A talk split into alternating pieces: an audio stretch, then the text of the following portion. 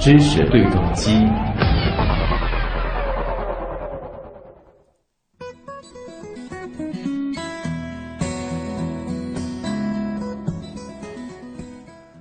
海上生明月，天涯共此时啊！这个“时”可以是时间的“时”，也可以是月全食的“时”。就在今晚呢，二零一八年的第一场月全食，天文爱好者等待已久的超级月亮加蓝月亮加月全食的罕见奇观在天幕现身。那在刚才的先锋派报告节目当中呢，我们已经连线了正在见证这次月全食的另一位主持人旭东。旭东和我们的老朋友上海市天文学会副秘书长施伟，此刻正在全上海距离月亮最近的地方。接下来的时间，我们就来连线旭东。旭东你好，唐月好，听众朋友们大家好。嗯，再来给大家介绍一下你现在所在的位置以及看到的一些情况吧。嗯，好的啊，那我现在的这个位置呢是在。呃，也算是上海的制高点了吧？上海中心的一百一十九层啊，那么这里其实也要特别感谢一下上海中心，呃，是他们的支持啊，使得这个一百一十九层观光厅的这个正东这一个区域呢，现在是变成了我们的一个移动的直播室啊。在这里呢，我们也是架起了天文望远镜，同时呢，也是放了一些设备啊。呃，期待是在一会儿吧，能够见证到这一次的月食。嗯。当然，到目前为止还是比较遗憾啊，目前我们是并没有看到这个。天空当中，这个云层能够打开一个小小的窗口，让我们可以体会这个月亮的真容。不过呢，我们也是借助了现在比较发达的这个呃直播的这个设备吧，那么也是看到了在咱们祖国的其他的一些地方，他们现在在这个镜头当中的月亮是一个什么样的状态。嗯，那么现在呢，我们说这个月亮啊，如果说我们把它想象成是这个天狗在吃这个大月饼的话，那已经是吃掉了差不多有这个三分之一了啊，整个的这个左下角呢已经是这个黑黑的一片了。呃，整个的这个月亮的形状呢，啊，这个还是挺可爱的，有点像是被咬了几口的奶酪。嗯，那你周围是不是也有很多和你一起见证这一次月全食的天文爱好者呢？哎，你别说啊，就是说，因为我们现在所在的这个位置是为了这个直播，我们是专门辟出来了一小块区域。但是其实今天呃上来的这个路上啊，是看到有很多是专程为了这一次的这个月全食来上海中心看的，的确是有一些这个天文爱好者。那么还有很多人呢，看到了我们这次是带着这个望远镜过来，他们也会很好奇，哎，你们带这个东西干嘛呢？哎，我们一说有个月全食，他说，哦，好像这个听新闻里面是说到了。然后有一些人可能本来准备很早就下电梯啊，听到这个事情以后呢，他们也决定在这儿再多待一会儿，希望在一会儿啊，在上海那么高的一个位置，能够见证这样一次挺难得的月全食。嗯，那刚刚其实我们也提到了啊，这次的月全食是从十八点的五十一分开始这个半影月食的。那对肉眼可见的过程可能要开始到在十九点的四十八分，也就是你刚刚讲到的这个初亏阶段。那虽然说我们上海比较遗憾啊，这个天气情况可能现在目前来说还不太适合观测，但是呃，可能有没有其他的一些渠道在我们国家的其他地方有一些你的。一些天文爱好者的朋友，他们可能有一些了解到了，或者说观测到了一些初窥的情景，来给我们描述一下好吗？呃，其实整个的这个过程是这样子的啊，在十八点五十一分的时候呢，是进入到这个半影月食的阶段。嗯，呃，怎么说呢？肉眼的确是很难分辨出它的区别，但是如果说你对于这个。呃，月亮比较熟悉，又或者说你是能够借助一些这个照相机来拍的话，其实半影月食的这个亮度和呃，就是正常的一个满月的亮度还是会有一些区别的，能够感到月亮是稍稍变暗了一些，有点灰，到了地球的这个半影，对，感觉就是蒙蒙上了一层这个纱吧，亮度稍稍暗了一些。那么在初窥的时候呢，就会非常非常明显的感觉到，就是说月球的这个左下角的这个位置啊，一下子就出现了一圈啊，这个黑黑的。有点像阴影的一样的一个东西，而且其实整个过程啊，如果说大家一直关注的话，会发现你隔个五分钟再一看，就会发现好像哎，月亮好像又被吃掉了一大圈一大圈整个的过程还是比较快的。其实你想，再过四十多分钟的这个时间，就会进入到实际的，那么届时月亮就会变成啊所谓的一轮红月啊，它会完全进入到地球的本影当中。嗯，是的。那其实现在我在直播间里通过这个电视画面，其实也看到了转播当中的这个，呃，月全食的这个过程啊。现在其实差不多，月亮已经被我们所说这个天狗，如果十月的话，它已经吃掉一半左右的这个位置了。对，而且这个边缘可能还不是特别的那种光滑。哎，对，这个其实，在稍后的我们具体在和天文专家来和大家科普的这个过程当中，也会提到啊，为什么现在看到的这样子的一个月亮的样子啊，我们说就是在初亏发生之后，我们看到的这个样子和我们平时看到的，比如说峨眉月啊、上弦月、下弦月啊，好像有那么一丁点不一样，具体不一样在哪儿？哎，听众朋友其实也可以结合现在的这个画面，再来回忆你平时看到的月亮，我们来想一想，它为什么会有不一样？对，这个背后到底是一个怎么样的科学原理？对，稍后再来给大家解答。好的，那暂时先挂断电话，来，我们之后再来连线旭东。那其实我们刚刚已经说到了这个月全食的一个重要阶段啊，就是初亏。那除此之外呢，这个月全食的过程还会经历哪些阶段呢？啊，这里我们也通过一个资料片来给大家稍稍的科普一下，一起来了解一下。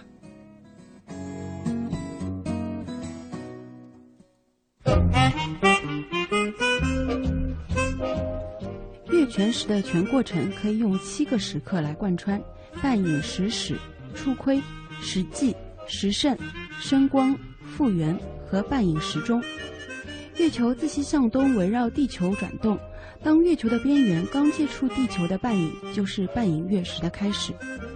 人类的肉眼无法分辨出阴影，但随着时间推移，可能会隐约感觉月亮的亮度略微有些下降。如果采用照相观测的方法，前后几张照片一对比，能清晰地感受到亮度的减弱。月球继续运动，当月球的边缘刚与本影接触时，便是初亏时刻。接下来，当月球刚全部进入地球的本影时，也就标志着最重要的时刻——实际的到来。当月球中心与地球本影中心最接近时，就表示此次月全食的时盛了。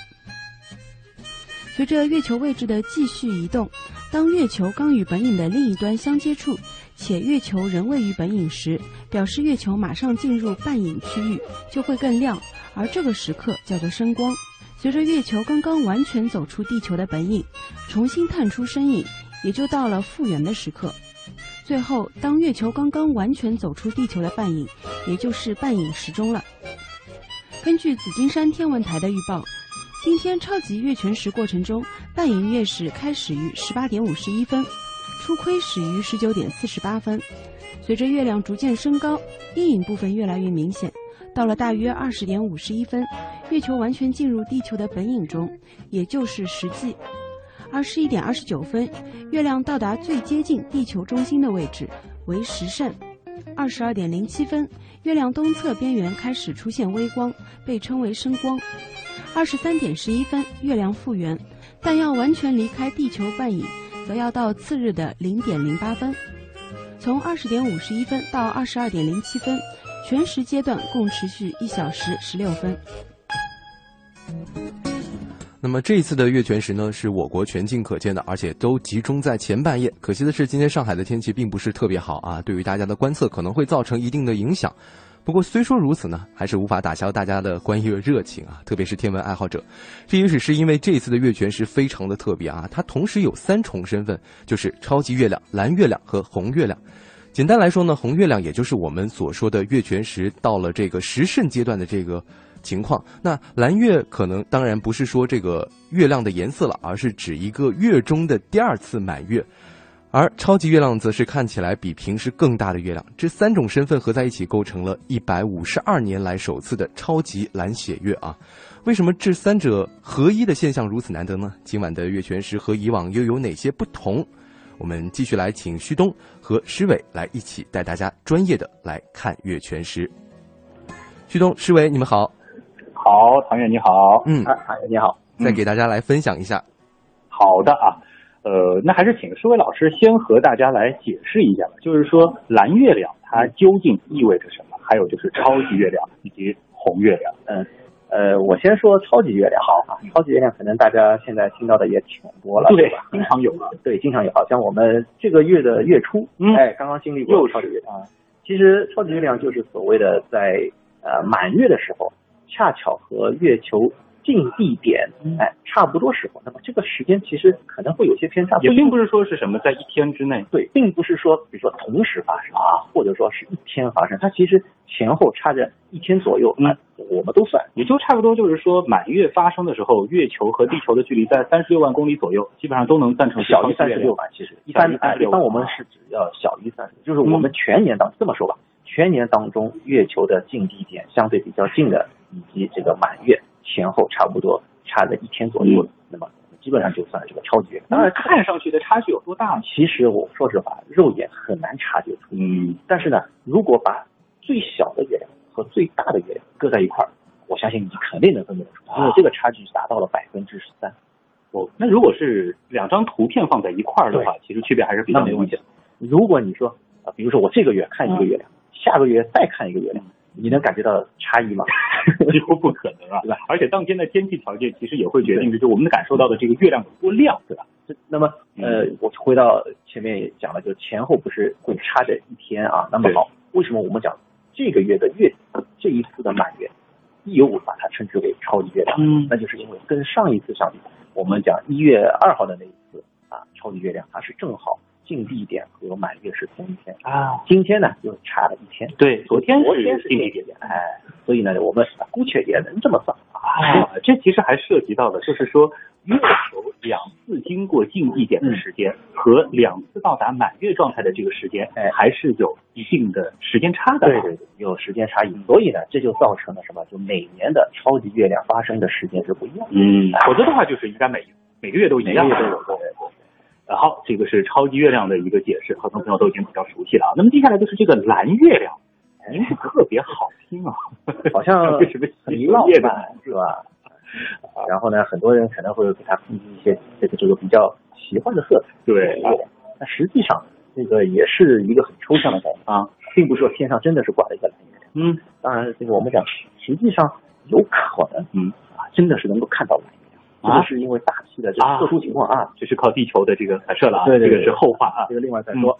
那么我们讲的这个蓝月亮，它实际上最早啊是诞生于这个美国一个农民，他他是他是一个民间的称呼，民间的。其实呢，他的那种称呼呢，其实我们中国人对这个还并不陌生，因为我们对朔望月这个周期是非常熟悉。对，呃，他呢就发现了什么呢？一年当中。啊，你可能就是我们都知道，公历是有十二个月，没错。那么我们讲这个农历也是有十二个月，嗯，这个我们都清楚，对吧？但是呢，那我我们会发现，这个农历实际上一年呢要比公历要短一些，对，对吧？短个十，有的时候会啊长一些啊。那么这个呢，就是如果说我们为什么会说有的时候可能会长一些，那就是因为有闰年，对吧？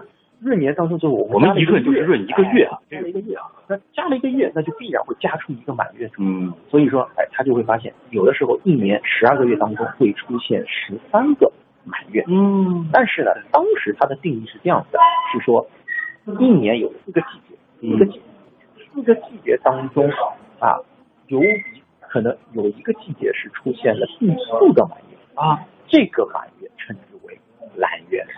但是如果按照公历来说的话，我们今天明显不是在一个季节当中的 第四次满月嘛，对吧？对对对。所以说，我们今天所讲的这个蓝月啊，这个说实话啊，它的定义已经发生过演变了，对，发生变化了。那么后来是怎么回事呢？嗯，是美国的一个非常著名的杂志啊，就是《Sky Telescope》天空望远镜这个爱好者圈子当中非常熟悉。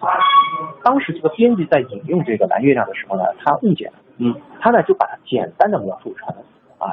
一个月当中第二次出现的满月啊，那就变成我们现在的原来是这样，对，嗯，这样啊。所以的话，其实就很简单了，因为一月有三十一天，没错，而月亮两次到达满月的时间是二十九天多一点，九点五三天平均的啊，因为它有长有短，哎，所以说其实只要刚好这个一个朔望的周期嵌到了一个公历月份当中，就会出现蓝月亮的情况。呃，就是说从数学上讲是存在的这种可能性啊，当然，呃，你具体的还要看它到底是怎么凑法。啊，比如说一月份，哎，凑的很巧，嗯，它在一月初的时候，一月二号是满月，那么好，正好落到一月三十。所以通常来说，蓝月亮基本上就是月底的这几天才可能。首先是这个月当中，呃，一般情况下啊，是要有三十一天，嗯，概率大很多。另外的话呢，这个蓝月亮肯定是出现在月哎，其实要和大家说一下，蓝月亮不是很稀奇，大家有兴趣的话可以翻一翻手边的日历啊，因为咱们中国人的日历呢特别好，这个农历和这个公历是合在一块儿的，对吧？可以看一下三月份啊，哎，三月份其实还有一个蓝月亮，对就在三月的月底，这个也是很巧的一件事情，嗯为什么呢？因为二月份是二十八天，对对吧？好，那么接下来呢，就要问红月亮。嗯其实有些朋友知道，红月亮说的就是月全食对。有些人会想，哎，这个月全食不应该就月亮完全被天狗吃掉了吗嗯？它为什么会发红呢？对，这个呢，其实和呃日食相比啊，嗯有非常显著的区别，因为月亮是钻到地球的影子里面。嗯，那么，首先影子呢，它其实并不是说是完全的黑对它不是一个实际的一个实体总还是有一些长得烟其他的这个光啊。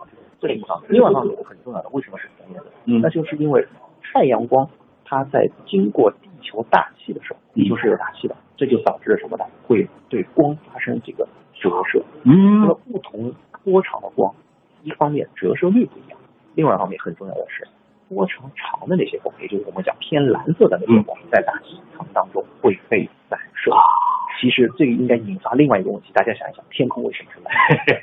是啊，这个背后呢，其实还有一个小的现象，大家可以去回忆一下，就是日出日落的时候，为什么太阳是红的？对，好，那接下来就是最关键的。很多人说这一次非常难得，一百五十二年才碰到一次。那么这三个天象合一的这个概率到底有多大？哎，这个问题其实大家也好像抓着不放。哎，我是觉得这个其实没什么好多深究的，因为首先我讲了这个红月亮也好，蓝月亮也好，还有包括超级月亮，对，这三个说实话，这个概率啊都很高，嗯啊都都很常见。呃，当然，如果说是两两啊，或者是三个凑在一块儿，那这个当然大家都知道，这个概率上面肯定会下降。啊，但实际上，我这边有个数据，就是在一九八二年的时候，实际上就出现过啊，我们所谓的这个蓝月亮。啊。月，就是。就是说蓝月亮加红月亮在八二年的时候其实就是出现过，超级月亮，对，这三个碰在一块儿。啊，也是三碰头，对但是为什么哎，网上有很多的资料讲是一百五十二年？嗯。哎，其实这个很有意思，这个资料是来自于美国，啊，来有的人是翻出来这个，比如说维基百科的啊，嗯有的 NASA 的，它都是用了一百五十二年，为什么呢？很有意思的是，一九八二年的那一次月食，嗯，我们国家看得见，他们看不到。原来是这样，所以说即使是这一件事情，它也没有说是巧成这个样子当然，我们说这样子的一个天象，它能够发生，本身还是值得我们好好的去来说道说道的。对，毕竟人的一生当中，我们说有机会看到月全食的。呃次数也不能算特别特别多啊。那么我们这里呢，先稍稍的这个休息一会儿啊，我们在稍后呢就会给大家继续的来展开月全食背后的各种有意思的知识。嗯，唐月，好的这里，感谢两位的分享分享好，谢谢。我带你去看月。那我们也稍事休息一下，稍进一段广告。稍后的时间，我们将继续和旭东还有施伟一起来共同见证这一次的超级蓝血月的奇观。欢让我温柔靠近你身边。上海牛羊肉公司生产的上市牌和惠乐牌清真牛羊肉，质量好，味道佳。上海名牌上好牛羊肉，实在真味中。上海名豪盆菜，开心欢聚，共享喜悦。上海名豪，百年上海的至尊礼遇。名豪盆菜预订：五八二零七七七七。带着年终奖大红包，一起欢度光大银行理财节吧！多样的产品选择，专属的资产配置方案，让您的钱包过个暖暖的冬天。详询光大银行各网点，投资需谨慎。诚心诚意，记录一言，望尘守真，至诚高洁，信其屯于，不言而信，一言既出，驷马难追。言必信，行必果。汉语中共有两万两千多条成语，表达诚信的至少有一百条，每条都是一篇令人感动的美德故事。诚信是人类共同的价值观。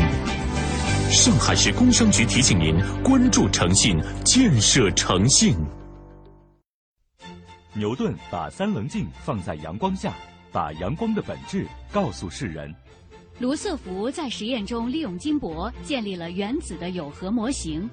达尔文通过对兰花的实验，参透了自然选择的奥秘。自然的奥秘往往隐藏在平凡之下。新闻的魅力也不仅只有事实本身。周一到周五每晚二十点到二十一点，东广新闻台新闻实验室，一起从新闻里长知识。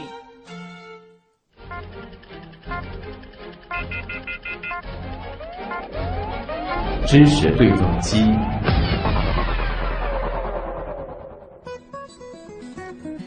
欢迎回到正在直播当中的新闻实验室，我是唐月。那今天的节目中，我们将共同直击啊，这个号称是一百五十二年来首次的超级蓝月亮月全食。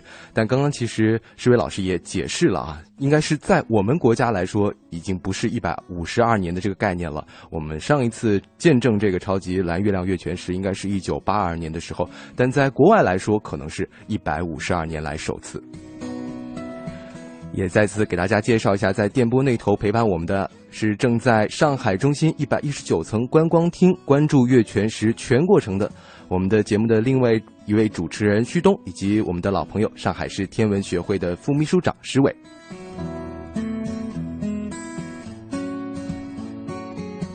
那刚才我们也说到了，这次的超级月全食恰逢蓝月，的确是非常的难得。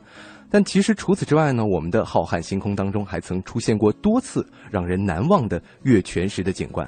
我们也通过一个资料片来一起了解一下。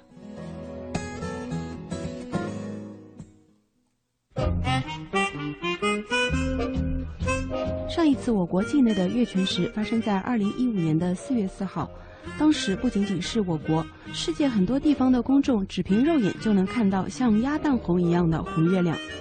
天文资料显示，这次月食是本世纪持续时间最短的月全食，持续时间只有十二三分钟。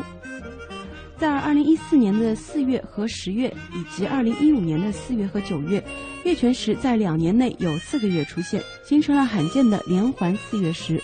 这种现象五百年内只出现过三次，上一次发生在二零零三年至二零零四年，而下一次将会在二零三二年到二零三三年出现。时间再往前推，二零一一年的两次月全食，我国的观测条件都不错，特别是十二月十号的那次，是近年来少有的我国全境可见整个过程的月全食。而六月十六号的那一次，对于全球来说，亚洲、大洋洲、欧洲、非洲的大部分地区以及南极洲都能观测到。其中能全程可见的区域主要集中在亚洲西部和非洲东部，我国东部广大地区可以观测到带时月落。六月十六号的月全食也是当时自二零零零年以来最长时间的月全食，过程大约持续一百分钟。二零一零年的十二月二十一日。精彩绝伦的月全食也曾现身冬日天宇，不过遗憾的是，月食发生时正值中国的白天，中国公民很难拍到记录月食完整发生过程的糖葫芦串相，只能等到日落之后欣赏月偏食。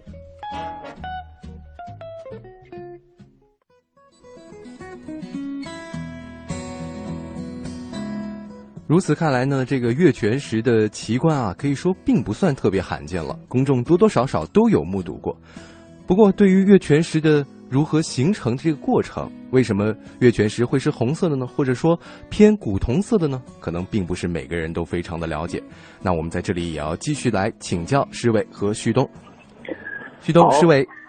哎，唐元好，听众朋友大家好，我们也给大家来通报一下这个最新的情况啊。好的，比较遗憾的是，我们所在的这个上海中心的一百一十九层呢，目前还是看不到月亮啊。刚才在这个放资料片的时候呢，我们也是到窗边去看了一下，嗯，呃，目前呢是依然不见月亮的踪影。但是呢啊，这个我看到有嘉定的朋友反馈说，好像是在嘉定的一些呃位置是看到月亮的，所以。我们稍安勿躁吧。好在就是说之后这个时间还比较的长啊，可能还是有机会能够在上海可以一睹今天的这个红月亮的芳容的啊。旭东这么一说，我就觉得自己非常幸运啊，因为我在直播间可以看到电视转播，能看到月亮。是，现在如果说看不到这个月亮的朋友呢，也可以去看一看这个直播的画面啊。现在这个渠道还是非常非常多的啊。对。那么现在其实已经很明显的可以看到这个。呃，月亮被天狗吃掉的这个部分是越来越多了啊。嗯。呃，基本上好像就只剩下了这个一小块这样的这个地方刚才在通话的时候，其实还有差不多一半嘛，对吧？对。现在基本上感觉就剩下这个四分之一的，就像一个月牙一样的形状了，已经。对对对。嗯，好。好，那接下来我们再来给大家答疑解惑一下吧。哎，好的。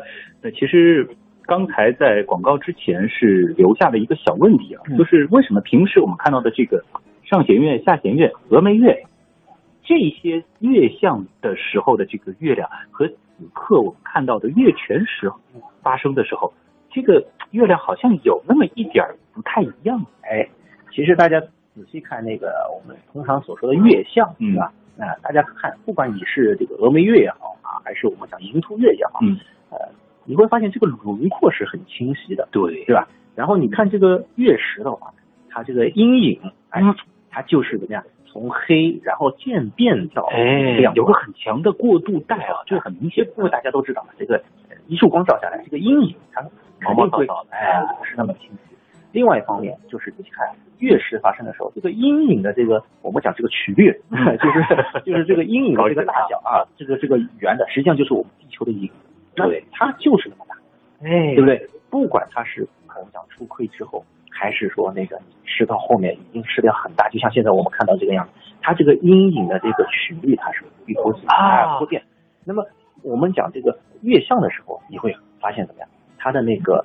因为它自己是个球，对对，是个球，实际上是一个圆面去切啊，这个可能比较高级一点，对对对，去切啊。所以说，你看到的实际上是不同的一个，这种我们叫弯曲的。虽然我们看到的都是这个感觉是这个圆弧啊，但是这个圆弧的原因是不一样，不一样。月全食发生的时候啊，我们在这个初亏之后看到的这个圆弧吧，或者说是这个弯弯的月牙，它的这个圆其实是来自于地球的。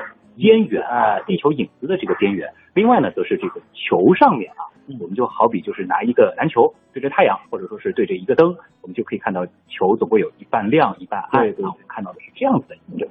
好，那么另外呢，其实就是在刚刚的这个资料片当中，我注意到一个细节啊，就是谈到好像有的时候月全食很短，短到只有十几分钟，嗯，长的时候可以有一百多分钟。哎，这个就要请石伟老师和大家解释一下，为什么同样都是月全食。时长差距会那么大？呃，其实原因也很简单啊，因为我们知道这个地球的阴影其实是非常大的啊，它要比月亮要大好几倍。嗯，所以说这个月亮它在进入地球阴影的时候，那它就就得选择啊，这个到底是一条什么路径，对吧？这里是当然不是他主观去选择的啊。对，那么它可能是正好沿着这个中心线啊，中轴线，从地球阴影的这个。核心啊，这个中心。哦，那这样的话几乎是走了一条完整的直线，所以它走的路程就比较长。啊，那么花的时间就多。那如果说哎，它就是它的这个边儿啊，嗯，进去正好我们讲这个有本影和半影之分，对吧？它正好是落到本影当中，但是呢，只差了那么一丁点儿，就基本上就是走了这个上面的一个小斜线，没错。啊，砍了一个小帽子啊，这样一条路径。那这样的话呢，它是可能就是很短啊，一分钟。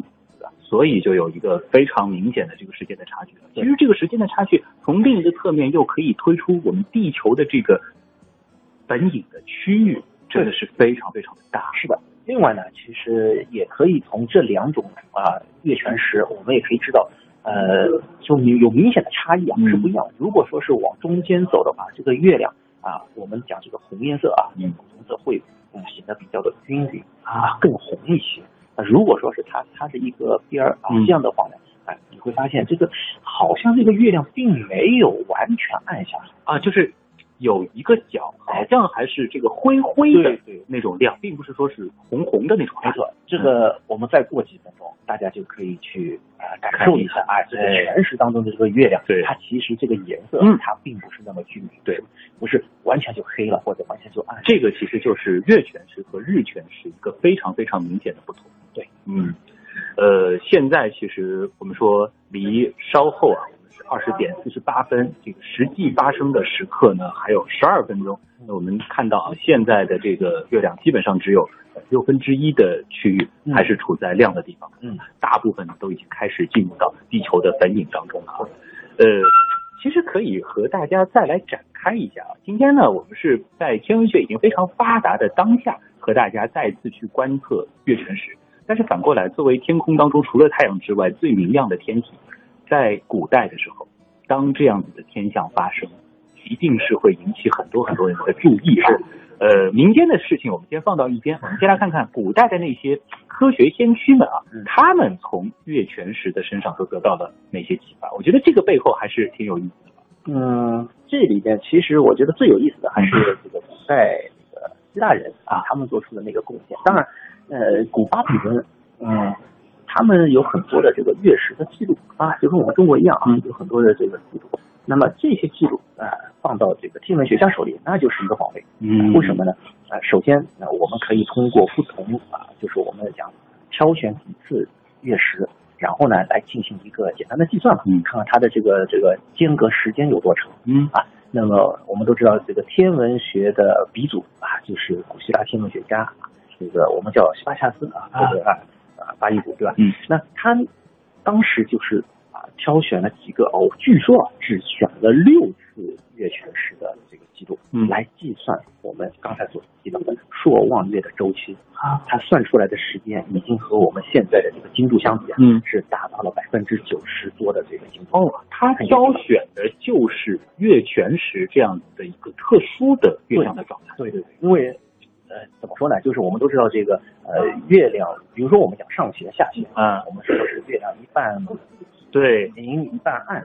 但是问题是，你肉眼很难精确的知道这个时刻。对对大家想象一下，这个两千多年前，他们是怎么样去？更何况，其实问大家一个问题，就是普通人分辨得出十五的月亮和十六的月亮有什么区别吗？对吧？那么月食，这就是一个对吧？这个没有争议的，肯定是太阳、地球、月亮是在一条线上。但反过来会觉得让人很震惊啊！希帕恰斯的那个年代就已经知道地球、月球和太阳之间的关系了。哎，当时他们其实已经有这方面的一个想象了，就是说就在想到底是什么原因造成的。当然，这个如果想我再往前推的话，那个古人肯定会在想是不是什么神啊，还是什么？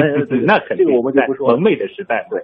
那么突然就想到一个问题，是不是被什么东西挡住了？啊，哎，这个其实有的时候就是灵光乍现。嗯，一想啊，这个好像我们这个在一个灯前面啊，这个手晃晃晃，然后就会有东西会看不见啊。那么是不是因为地球啊、月亮给挡住了？哦，所以通过月全食这样一个天象，在两千多年前就已经有人意识到了地、月、日这三个系统可能是在一个空间当中呈现出了三个球体这样子的一个状态。呃，实际上呢，这个是很早以前就已经这么说了，因为要去解释啊日、地、月，包括其他一些行星啊，就开始想象它们到底是呃在空间上是什么什么样一种关系。嗯，那么通过月全食，首先他们意识到，嗯，地球可能是圆，这个很厉害，对对吧？是通过观察这个影子的这个不太一样，影子是圆的。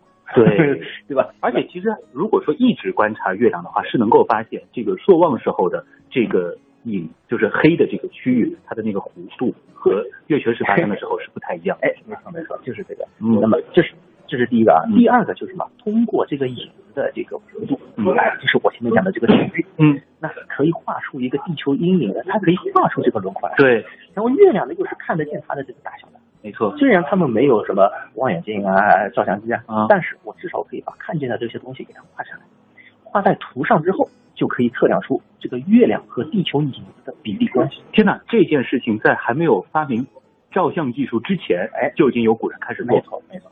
那是不是说，就是通过这个，它就能够进一步去推算出月亮和地球它之间的这个大小比例？哎，就是这样啊。当时呢，他们就就猜测了啊，嗯，这个。月亮和地球之间的这个大小的关系到底什么样啊？当时好像计算出来是是十九倍啊，还是怎么样啊？那很厉害了，其实啊。然后呢，通过这个更进一步，更进一步，那是更厉害了。就怎么样？就推测太阳和地球之间的比例关系、大小以及距离。因为什么呢？大家想，其实都可以想象到一个，如果你放一个小的灯泡，嗯，然后放到一个篮球上面，嗯，然后把这个篮球的这个影子投到墙上。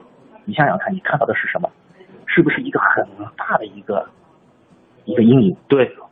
反过来，如果我是拿一个很大的一个灯泡，这个比如说是一个这个这个呃探照灯，嗯，然后我放一个小乒乓球，没错，那你投射出来的这个阴影是不是就很小？是。因此大家就想象这样，就是说光源的这个面有多大，然后我影子有多大，以及就是说挡的那个东西，对，它大或小，它其实出来的这个影锥是不一样，一个是这个集中的，一个是发散的、收束的。这样子一来，就导致了一个什么问题呢？太阳到底有多大的问题。当时大家就意识到了太阳比地球大很多很大很多。那这样的话，就意味着大家就开始想到一个突然很严肃的一个问题：那么大一个东西，你凭什么说太阳绕着地球转？嗯，所以当时通过月全食啊，以及那些先贤们对于这样子的一个东西的这个推敲，嗯，或者说是进一步加以计算，就已经开始去反思我们曾经认为好像是天经地义的那些不假思索就来接受的这些知识，对，它是不是真的就是这样？对，所以说要这么讲的话，它比哥白尼的日心说好好多好多。哇，这个大约是在就是两千多年前这个时期就已经开始有人这样想法了啊。那么再往后的话，这个天文学对于月全食的这个重视程度，是不是可能就不如日全食？呃，之后呢就开始认识到它的一些规律、一些周期了，包括古希腊人也知道了这个沙罗周期啊，啊这个十八年它会重复啊嗯等等。那么掌握了这些科学的一些这个规律之后呢，哎，应该讲这个呃月球的啊，我们讲这个月全食的这个呃总体来讲啊，没有日全食来的那么重要啊。就是说，我们可可能可以通过这个日全食干更多的事情。那么月全食的话，就是再往后，随着我们对天文的这个认识的更深入，其实借助它，我们能够了解的东西就相对会比较少。对对对。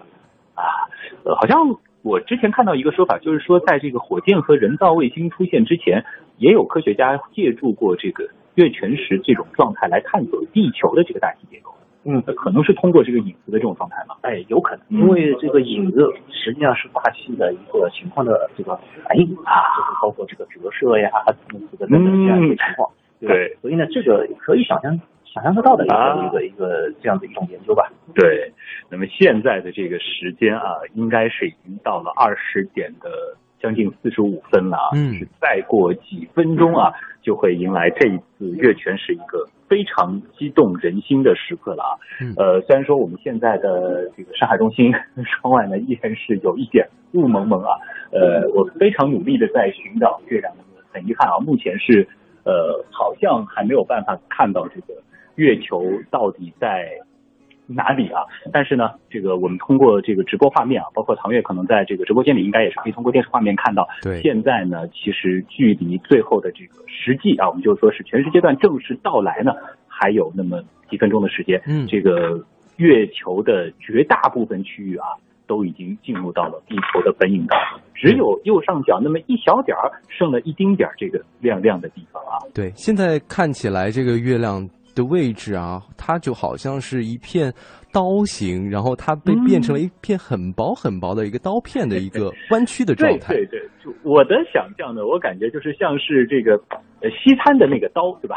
这个牛排刀去掉这个刀柄的部分啊，现在看到的感觉是这样一个部分。我当然也看到有一些人说，现在好像像一把很漂亮的这个小梳子啊，嗯呃，不知道此刻正在听我们节目的朋友，因为我们知道既有是这个上海地区啊，我们借助收音机来听的，也有很多是这个网络来听的。如果大家有正在阿基米德社区当中啊来这个听节目的朋友，如果你家里窗外正好是能够看到此刻的月亮的，也建议大家啊这个拍一下来发到我们的这个社区当中啊，我们也一起来感受一下你们那边的这个月亮。很遗憾，我们现在是还看不见啊。嗯，呃，我看到阿基米德上有网友说啊，这个嗯 C E 微信的一个公众号一个号码，他说在美国看到了，哈哈。还有一个 叫 Your Song 的一个网友，他说坐标在南昌能看到啊，的确还是有非常多地方的朋友可以看到，比如说这个小俄军，他说。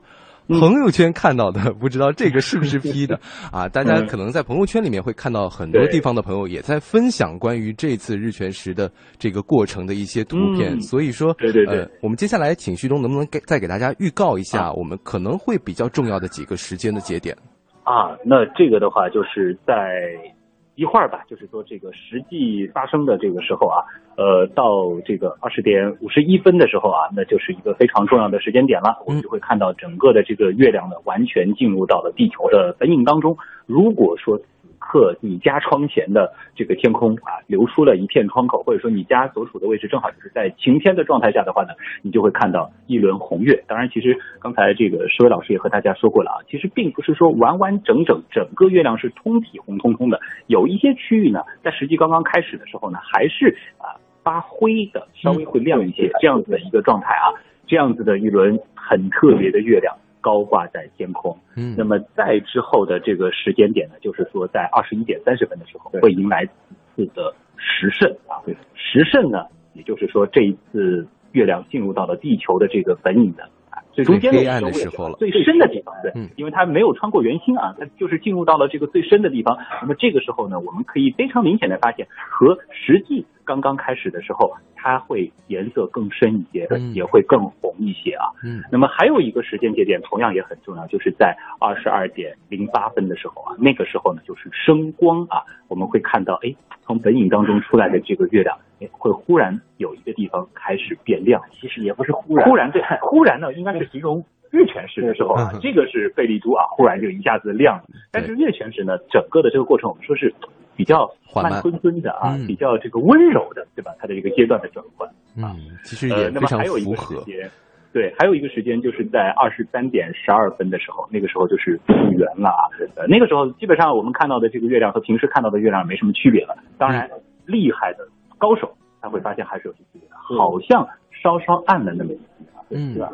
明暗可能是不并不是很均匀。对对对，这个是处在这个半饮食的状态啊。那么一直到明天凌晨的，其实就是零点十分的时候啊，这个时候呢就是半饮食中啊的这样的一个状态。嗯，前面徐总讲的这一些呢，实际上我们呃从定义上讲都是在几何上面的啊，这个一些定义，它都是时刻，但实际上月食并不是说那么清晰的啊，就一下子能够看到这样的一个一个阶段的变化。嗯，它实际上很缓慢，有的时候你觉得哎好像有一些亮光，但是有的人讲好像还没看到。对，每个人看出来的这个情况是呃太相同啊。那么其实还有一分多钟的时间啊，就会迎来这一次的这个实际了。嗯，那么我们也静候一下吧，我们稍稍这个听一会儿歌吧，放松一下，好，来感受一下这个大自然的美好啊。嗯，好的，那我们也稍事休息一下，之后再来连线两位，来跟我们分享现场的情况。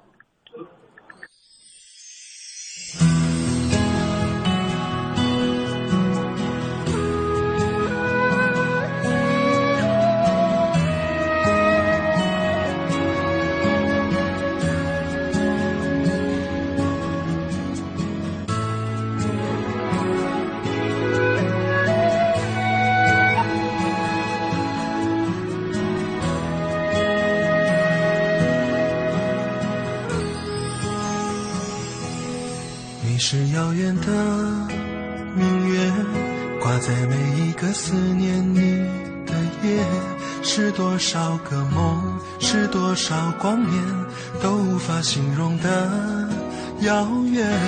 是否我爬到城市的顶端，才能触碰你温暖的指尖？要多少勇气？要多少时间，我才能来到你的面前？你就像天边的明月，片片的相思倒映在我心间，让我迷蒙了双眼，令我辗转难。好的，这里是正在直播当中的新闻实验室啊，我们稍事休息，稍后时间我们继续和旭东和徐施伟一起来。关注本次的月全食以及关于月全食的其中的奥妙，还有其中的知识。我深深的沉醉，醉在你的月光。